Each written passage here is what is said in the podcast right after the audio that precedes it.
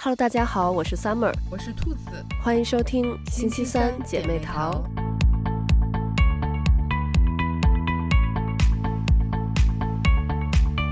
最近我看了一个去年播的美剧，叫《我变美的那夏天》，啊，我就感觉一看这部剧，一下就自己回到了还是青少年十几岁时候的那种心态。我感觉我已经好久。没有看这种青春片了，但是突然一看，感觉还是挺喜欢的。嗯，是你推荐给我，然后我我也是就回想了一下，确实就是也是嗯，很久没有看这种青春美剧了，嗯、就是之前看就是上学的时候嘛，对，得十几年了，对，然后就。就回想上之前看，比如说本科的时候看什么什么 Gossip Girl 啊，嗯、然后什么90210这种的，嗯，就是和就是真的已经挺久远的了。嗯，对，你说那个 Gossip Girl，我还想起就就这两年吧，不是出了一个新版的 Gossip Girl 嘛，嗯，然后我看了几集，我实在是看不下去，我现在就觉得那个。Gossip Girl 有点像《小时代》的那个感觉了，就特别的不走心，然后全是抓马。嗯，是，确实，就是现在看来确实挺《小时代》。对，然后但我觉得这个呃拍的特别好，是因为我觉得他还挺走心的，就他能把那些内心的那个活动都能给拍出来，然后你就。真的是能跟着那些呃主角的他们的心情去走，然后你就能感觉到，因为他是讲那种呃年轻时候的那种就那种 puppy love 那种感觉嘛，嗯、然后你就能感觉到哦，他就是看到喜欢的人心跳漏了一拍的那种感觉。对，就是我觉得他把那种就是很萌动的时期，然后又情窦初开，然后但是就是也挺单纯的那种感觉，然后。表现的很好，就是那个时候的小朋友，他的心理在活动就是那个样子的，对，就是而且变化很很快，或者甚至有的时候就是没来由的，或者说只是只是一种冲动，或者说是想要比较什么的，嗯，但是就是很鲜活，就是啊，对，那个时候就是这个样子。对，而且这部剧其实它也不光，它当然主要讲的是就是他们年轻的这一代人的这个感情，但其实也有一些是他们的家长，嗯、所以就是作为像咱们这个年龄看，也就是有可以有一些共鸣的点是在家长那块，尤其今天我下午呃带我儿子和女儿和我儿子的朋友，就是他们一起出去玩儿，然后我当时。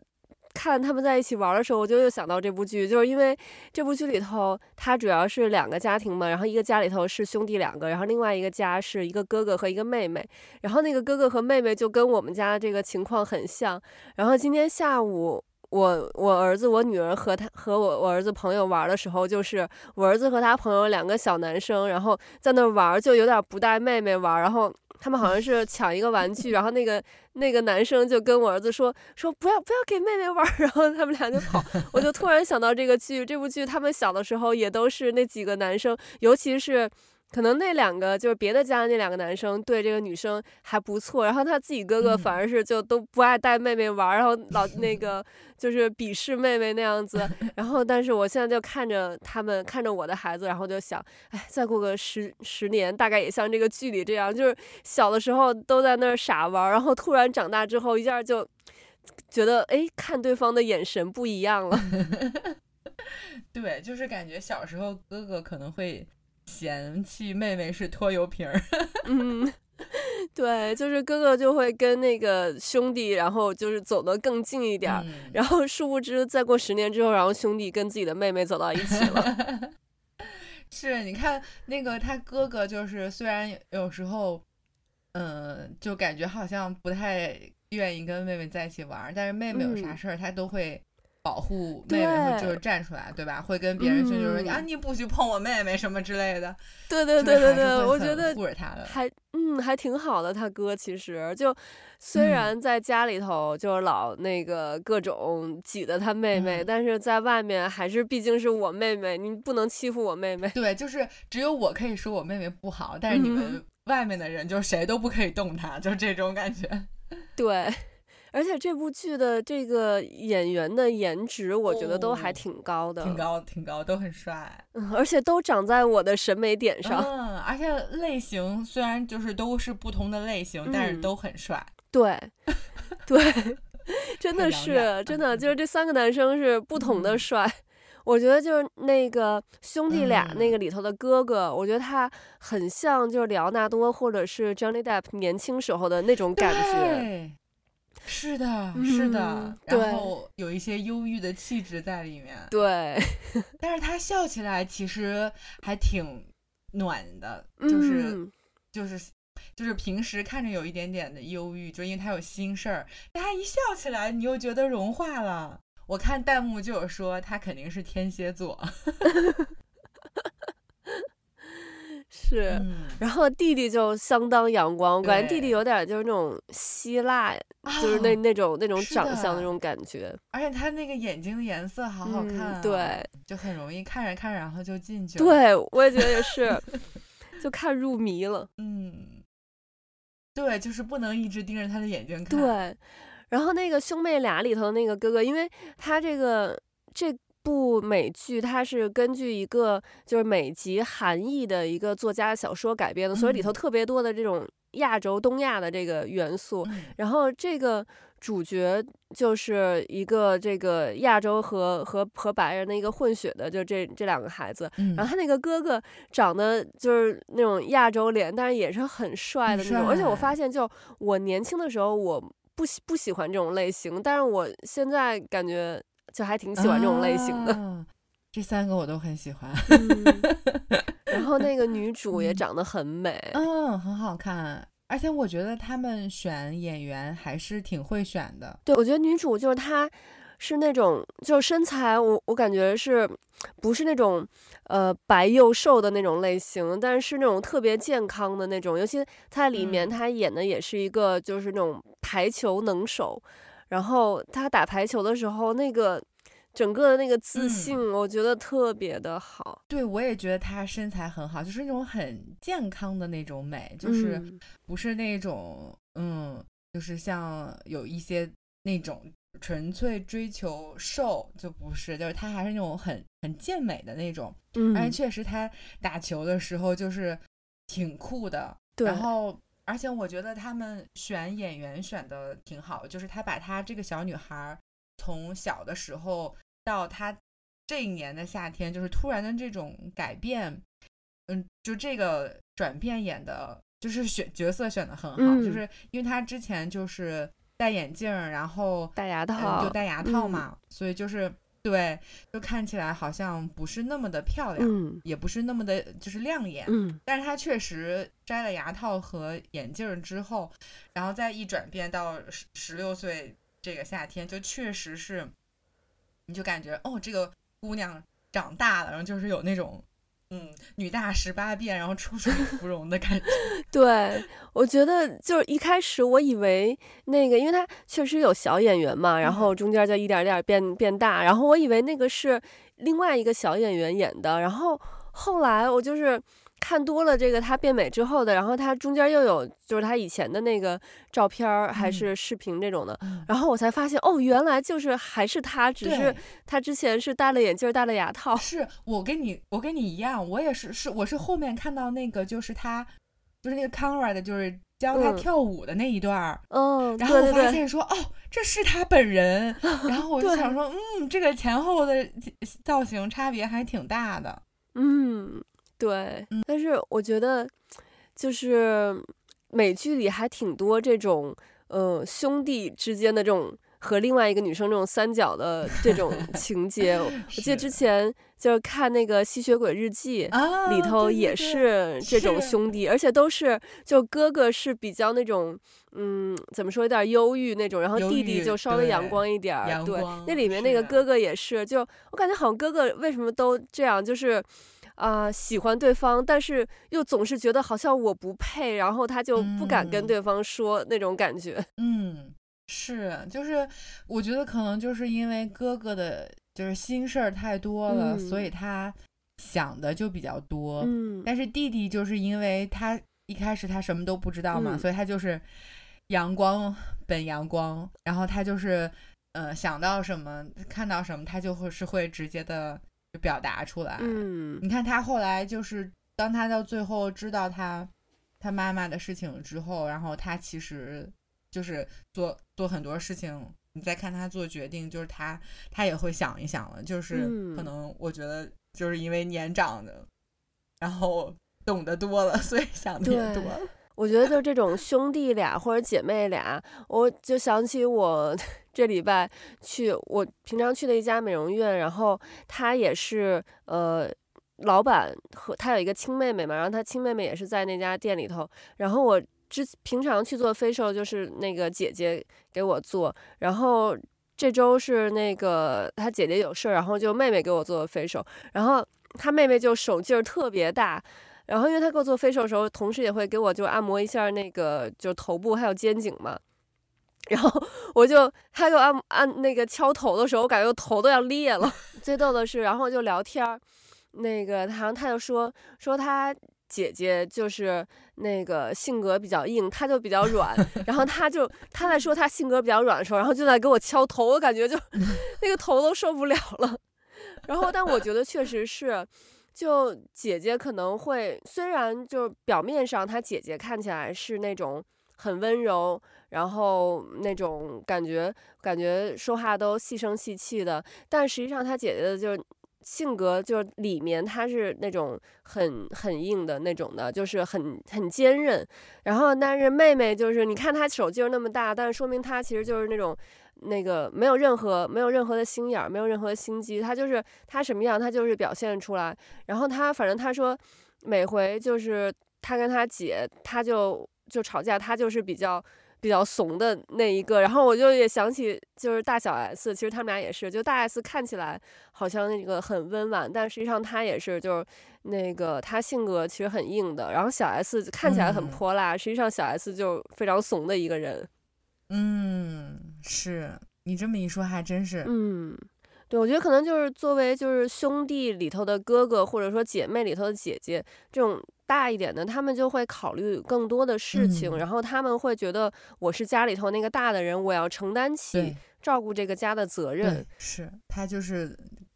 就天生的会觉得自己肩上的担子会更重一点，就是有一种我要撑起这个家的感觉。对，我觉得小的就是他们就总觉得能躲在那个大的身后，所以他们就会，要不然就是嗯，会更更做自己，就自己想什么就。就说出来想做什么就直接去做，嗯、或者是他们就就是感觉啊有什么事情都那个大的顶的，然后他们就可能呃不太不太愿意去负那个责任，然后会比较胆小一点。嗯、但是我觉得像这个剧里面，其实嗯、呃、弟弟后面还是挺勇敢的，嗯，因为结尾的时候就是就像 Conrad 也跟女主就说，其实是就是弟弟、呃、嗯。让他们做出了这一步，就是妈妈接受，愿意去接受治疗嘛。嗯，所以就是，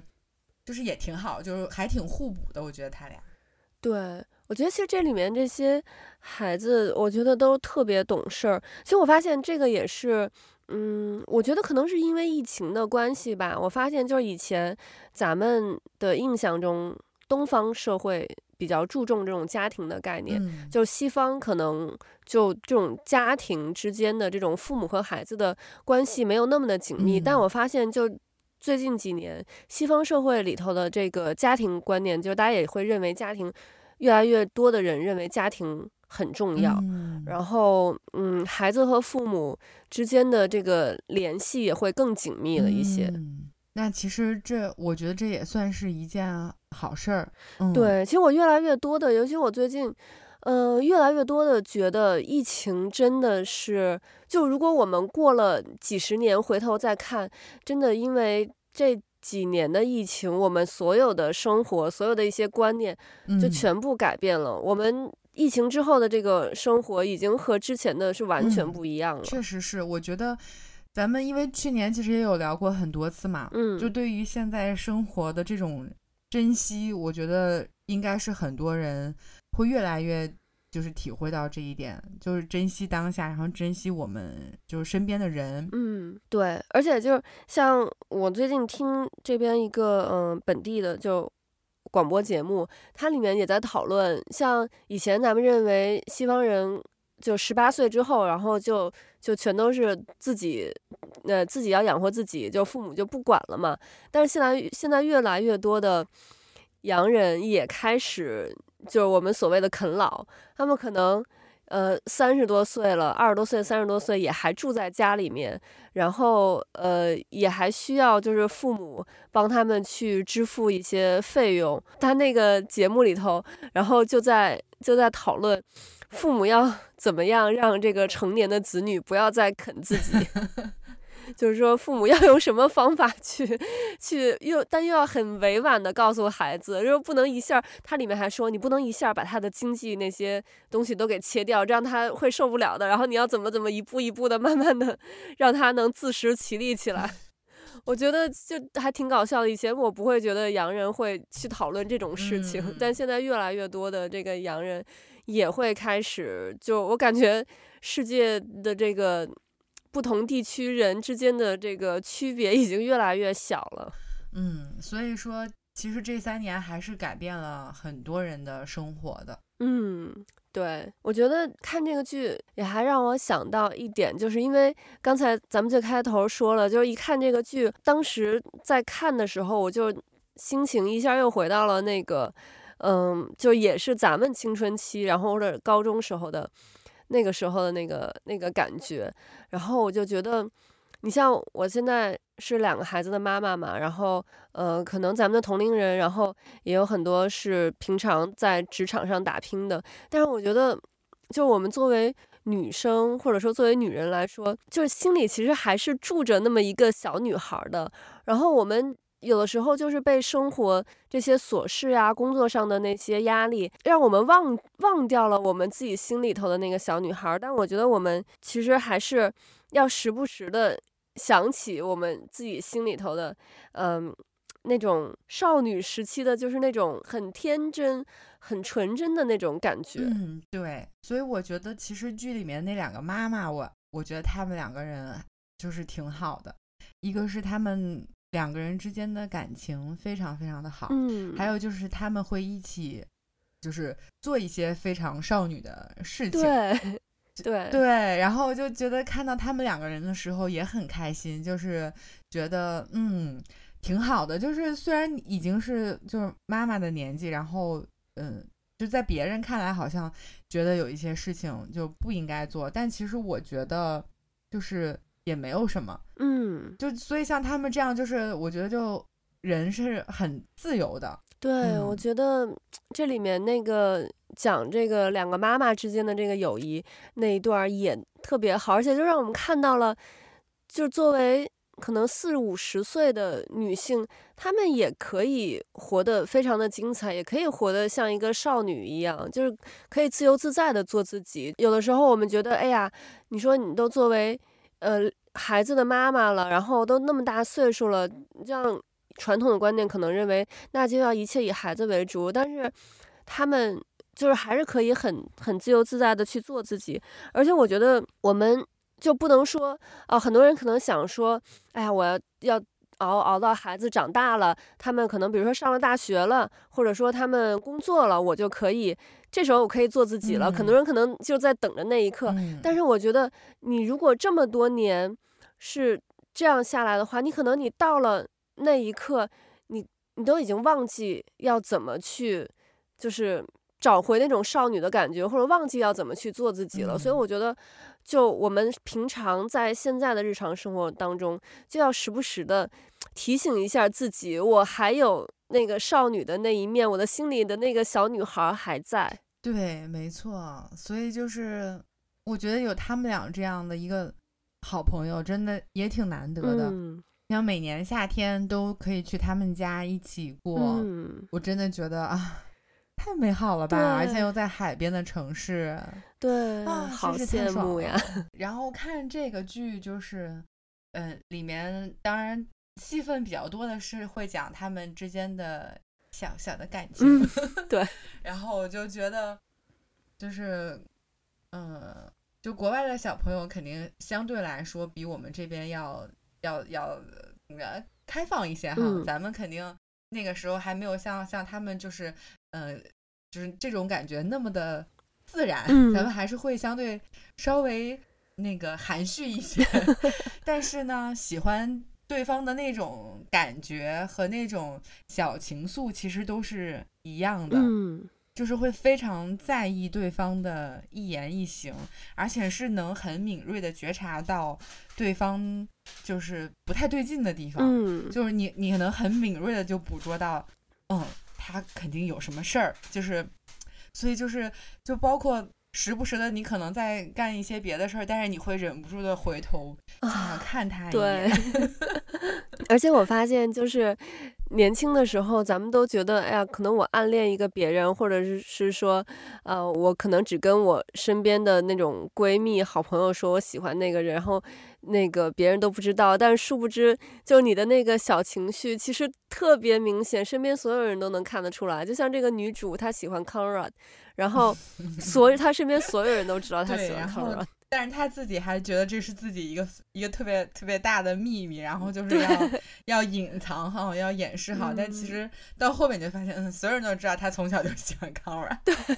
但我觉得我们现在的就是以前像咱们那个年代，就是早恋好像是一个特别不得了的一个事情，然后特别禁忌的一件事情，嗯、然后家长都、嗯、家长还有老师都不会同意。但我觉得现在就是咱们这一代作为家长的话。就反正我的话，可能我的孩子到十几岁，在就是高中的时期，嗯、呃，他有一个男朋友女朋友，我觉得我还挺支持的，而且我可能还会去帮他去。想那些办法怎么去追啊，或者什么的。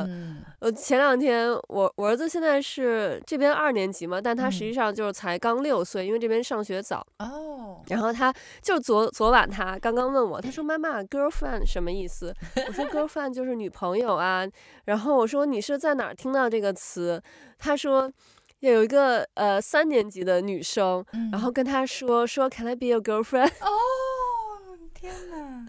然后，然后最逗的是，然后我问他，我说那那个女生长得怎么样啊？他说一般。然后一会儿又想了一下，太一般了。但我觉得就哦，好可爱啊。然后我感觉就那个这边的女生，然后也都会特别主动。我发现现在的小女生都会比较外向，然后小男生都是那种。文文静静，然后那个比较内向的那种。哦、对我，我同意你的观点，就是如果我有孩子了，就我也不会说去阻止他们，就是因为因为咱们都经历过这个这个阶段，其实是知道，就是你你阻止他和压抑他其实是没有用的，嗯、而且会适得其反。对，所以其实就是你不如就是大大方方的让他去，呃，谈恋爱，嗯、或者说跟异性去就是。嗯，相处，嗯，我觉得没问题。主要的就是家长要有这个适当的引导，但是你要想引导他，你肯定首先你就要跟他能打成一片，让他信任你，而且你得知道对方是一个什么样的人。嗯，要不然如果你就是不停的打压他，但他又他反而会更想和那个人在一起。就如果那个人不是特别，就比如说他不是很好的对象，那你反而会有一些。隐患在里面，对，所以我就觉得说，就是，对，就是你你正确的引导，你可以让让他们，比如说来来到你的家里，就是有大人在的这种情况下，嗯，让他们相处。而且我觉得早一点让孩子知道怎么去跟异性相处，其实对他将来是一件非常好的事情。对，没错，对吧？要不然你不能等到他就是毕业了之后才开始去学怎么和异性相处，其实。我觉得那个时候就有一些晚了，嗯，而且可能他会受挫，受挫感会更强。对，嗯，对，我觉得就是初恋他的那个经历，我觉得会影响他之后整个一生的那个感情观。对，他如果初恋是很美好的话，他之后，呃，也会就是之后的感情观就会比较正常一点。但他如果比如说初恋他。碰到了不好的人，或者是说，呃，因为父母的打压，他可能没有一个很好的结果，然后或者中间就有有很多曲折这种的，他之后的这个感情观可能也也会受到一定的影响。对，是，嗯，没错。对，所以我觉得，就是作为家长来说的话，其实这个就像你说的，我觉得也是在保护我们的孩子。就你像咱们看，有很多剧里头也是，就是孩子他在很小的时候，他可能不懂得去分辨这个好坏，他有可能碰到一些不好的人，尤其是作为女生的家长来说的话，女孩子就是你更需要去保护她，但是你要怎么去保护她，怎么正确的去保护她，就是也不能过分的，就是把她圈圈在家里头，把她圈在。家里头，然后不让他去和异性接触，他反而不懂得去怎么能分辨对方的好坏，怎么能正确的和对方相处。我觉得是就是适当的让他和对方相处，然后但是同时我们家长就是呃要就是呃怎么说有一个嗯可能站在稍微远一点，我我说这个远一点的距离，不是说就是真的你站在远一点的距离，而是说我们就是呃。适当的就是呃有一些指导，然后但是又不过不过度的去去关切这件事情。嗯，对，没错。反正我觉得就是嗯，像咱们小的时候，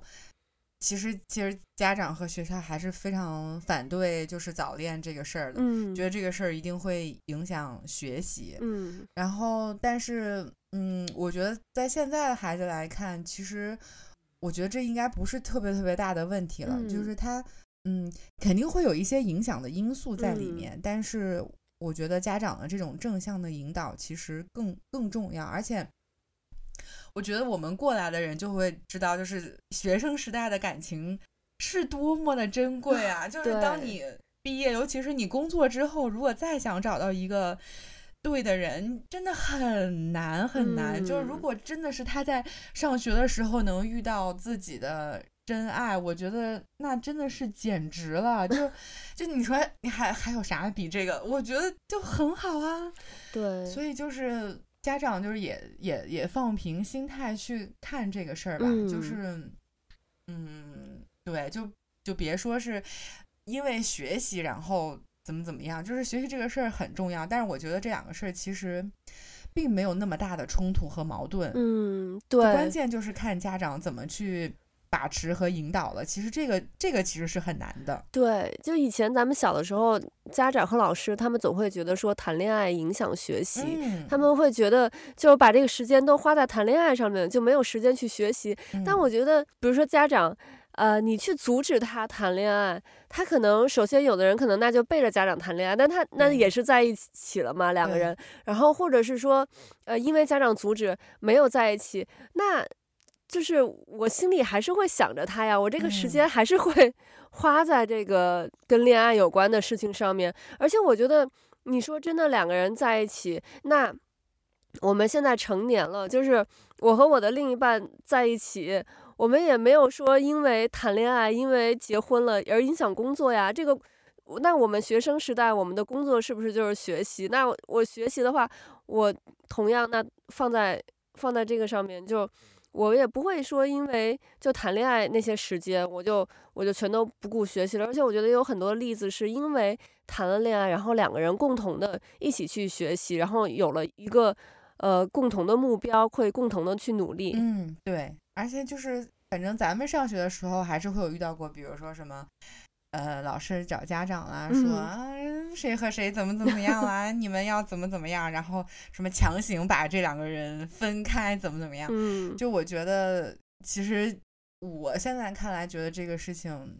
这么做其实是不太好的。嗯，对，我觉得这样反而会更影响学习吧。就如果。那个两个人本来在一起很好，然后强行把两个人分开，然后就会很伤心啊，然后伤心你就会光顾着伤心，然后就没有时间去学习了。对，就是就是，其实我我觉得就是家长不要把他看的呃太过严重，其实他就跟你让他去学了一个乐器，或者说一个兴趣爱好，嗯，我觉得是差不多的，就是你要有这种心态去看待这件事情。对，所以说。对，我觉得大家就是，当然观念也是在不断的改变哈。反正我是觉得，嗯，就是让孩子在小的时候就去学会怎么跟异性相处，其实是一件很重要的事情。就我觉得学习成绩也重要，但是他的这种这种交往能力也很重要。对啊，就把它当成一门选修 课，对，修一个恋爱学分。你说的对，没错，是这样的。然后这部剧有一个小彩蛋，就是呃，在最后一集的时候，这个剧的原小说的那个作者有出现一个小镜头。嗯。他演的是谁？他演的就是他们最后那个呃舞会，他们不是有一个那个名媛舞会嘛？嗯，对。那个在那个舞会里头，呃，这个作者，我记得他好像是穿了一身粉，就是那种玫红色的衣服吧。嗯。因为他戴了一个那种黑框眼镜，然后应该是那种中中长发的，然后有点胖胖的一个女性。哦。你说玫红色的衣服，我好像有印象。嗯，我觉得也是一个小彩蛋。嗯，我还挺喜欢他们那个名媛舞会的，嗯、就是，嗯，因为就是类似于像嗯、呃、成人礼的那种感觉嘛，嗯、我觉得还挺有仪式感的。然后我就想起来，咱们当时高中的时候也有一、哦、也有那个成人礼，你还咱俩还 就是一起去唱歌，还是上台唱歌，对。我也是看到这个剧想起来了，觉得还挺有意思的。嗯、对，我还我还挺喜欢这种，嗯、就是这边那个，你像我们这边也会，呃，就是有这种 social 的这种，就是他们嗯，高中高中的时候就每年都会有一个舞会那样子，然后呃，包括毕业的时候也会有毕业舞会，然后你就要穿那种礼服那样子。对呀、我觉得这个还挺好的，就是嗯，就是。就是让孩子知道一些，就这种，呃，相对偏正式场合的礼仪，嗯、而且他们又有这个公益的元素在里面，就是可以筹善款嘛。嗯、我觉得其实这还是一个挺有意义的事情。对，反正我觉得现在西方这边吧，大家还挺就是对这种公益事业还。挺上心的，你像就我我孩子的学校，他们也时不时的就会有这种公益的活动。我们是下周，诶，下周还是下下周来着？我有点记不清。有一个那个呃乳腺癌的那个组织，然后他就会呃邀请学校的这个家长那些妈妈们，然后就会有一个有一个那种早茶的会，就那种就 morning tea 的那种会，然后就。让大家会穿粉色的衣服来，然后还会评选，就是那个最佳着装奖啊什么之类的。然后 在在这个过程当中，你就可以为那个乳腺癌的那个组织去捐款呀什么的。嗯，我觉得这个其实还挺有意义的。对，就是很多类似这种活动。嗯，然后我觉得这部剧里头的那些插曲也都好好听。对对对，我就 我都是我喜欢的。对，我也觉得是。嗯，然后其实我还就这部剧的插曲就是比较那种青春的那种，嗯、呃，然后又又有点那种文艺的文艺风的那种风格的，对对对，很搭。然后我就很想把所有曲子都收录 收录到我的那个 playlist 里面。然后就最近我还看到另外一部剧，就是讲那个 Uber 的那个那个美剧，然后那个主演是我的。唯一的男神，唯一的真正的男神就是那个囧瑟夫、uh, Joseph Gordon-Levitt，、uh, 就是他演的那个讲他去演那个 Uber 的那个创始人，然后这部美剧就是讲那个 Uber，然后叫那个超蓬勃 Super Pump，嗯，然后那个里面的就是我最近就觉得这两部剧里头的那个 OST 都特别特别的好听，那部剧里的 OST 就是比较偏呃摇滚的那种，但不是那种特燥的那种摇滚，嗯、就是。就是也也是那种比较文艺风的那种那种摇滚，嗯、然后就最近就觉得哇，这两部剧的 OST 都超好听，就感觉可以就又收录好多新歌到我的那个 playlist 里头。因为其实音乐真的对一个剧一个电影来说，我觉得是非常非常重要的，对，特别能渲染那个气氛。对，他那个这部剧里头的那个插曲都。特别的恰到好处，嗯，然后就是歌词很多时候都是跟剧情对应的，嗯、就可有意思了。对，好的，那就希望大家有时间都可以去看看这部剧，而且我觉得现在的美剧都还集数挺少的，所以就不是很耗费时间，大家可能一个周末就可以全部看完。嗯、而且正好进入夏天了，哦、所以就是看这部剧就很很适合。然后就如果大家正好又在谈恋爱，哦，那就正好了，哦、就是。对对对，在夏天一起谈个恋爱。嗯，就是我不知道咱们节目的听众是什么年龄段？就如果有这个年轻的朋友们，十几岁的小朋友们，哦，看这部剧一定是会特别爱。而且，但我觉得这部剧真的是不止十几岁的小朋友可以看，嗯、真的就是，呃，像二十多岁、三十多岁，甚至四十多岁的人都可以看得下去这部剧，都都都可以看得 进去。OK，那我们今天的节目就到这里了，我们下期再见，拜拜，拜拜。